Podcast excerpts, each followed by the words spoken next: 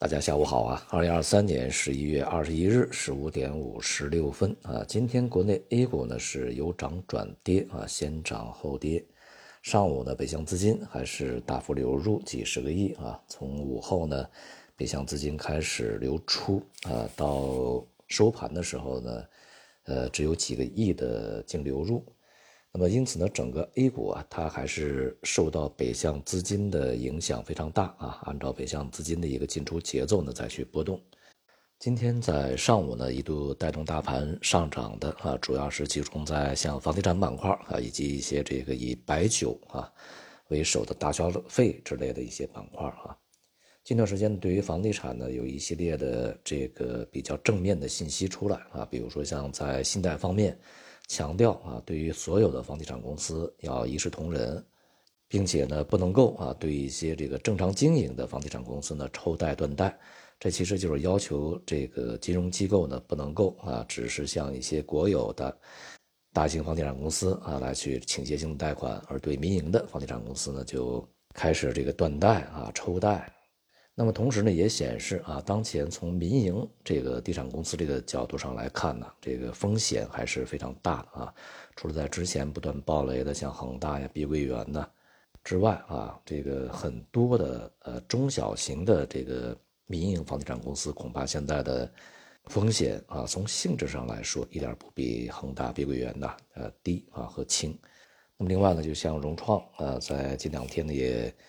达成了境外呃债务的一些这个重组的方案，也缓解了啊市场对于地产板块啊之前非常强烈的一些忧虑啊。但是呢，我们还是要强调，就是房地产这个板块呢，在未来啊，呃，这个处置的比较良好的状态是危机扩延没那么大。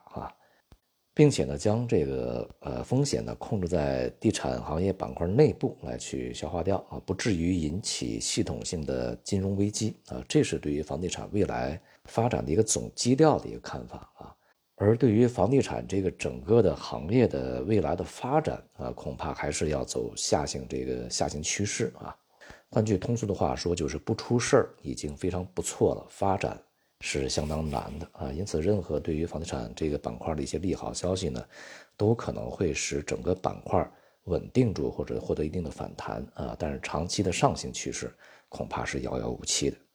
另外啊，这个今天的成交额啊还是放大的比较大啊，但是呢，这个市场是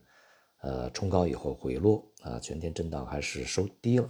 显示呢市场的分歧啊还是非常大的啊，在。目前这个环境之下，任何市场的一些上涨都有可能会引发上方的集中的抛压离场啊。像今天呢，就是非常典型的啊一个市场的特征。因此呢，可以看出啊，这个市场的信心还是相当的疲软啊。今天的香港股市啊，也是最终呢是收盘收跌啊。整体来讲呢，就是无论是 A 股还是港股啊。那么都是较外围市场呢相比，呃，明显的比较逊色。那么这一段时间，无论是欧美股市还是亚洲的主要股市啊，都在这几周里面录得了比较明显的上涨，而且上涨幅度呢要远远的超过我们的 A 股啊。当然，港股呢表现就更加的疲软了，这段时间几乎没有什么上涨。这种状态啊，和市场显而易见的情绪呢，将拖累啊未来的。这个 A 股表现，同时也会限制啊这个 A 股反弹的幅度。到目前为止呢，我们可以看到 A 股的反弹是相当艰难的啊。所以呢，对于未来整个的 A 股反弹持续的时间以及空间啊，还是要这个谨慎的看待，不宜过度的乐观。这几天呢，这个人民币汇率啊，无论是在岸还是离岸，对美元呢都出现了非常强劲的反弹啊。目前呢，都已经触及了七点一二这样的一些区域。不仅呢显示了啊，在之前的一些政策这个效应，尤其是一些针对市场的专业手段啊和技术手段的这个累积效应呢，在近段时间，呃，集中的这个爆发啊，就是在市场预期啊未来这个利率将走向下行的这样的一个情况之下啊，美债收益率在下跌，美元汇率在下跌啊，这种这个支撑之下啊，人民币的反弹呢相当的显著啊。同时呢，也体现了啊，随着这个在中期啊人民币反弹的趋势已经确立，市场所积压的啊一些这个结汇的需求啊集中释放啊，尤其马上就年底了，这种这个需求会更大啊。那么对于人民币汇率的一个支持，呃，由于美元汇率呢到目前为止仍然没有调整结束的啊这样的一些一个迹象，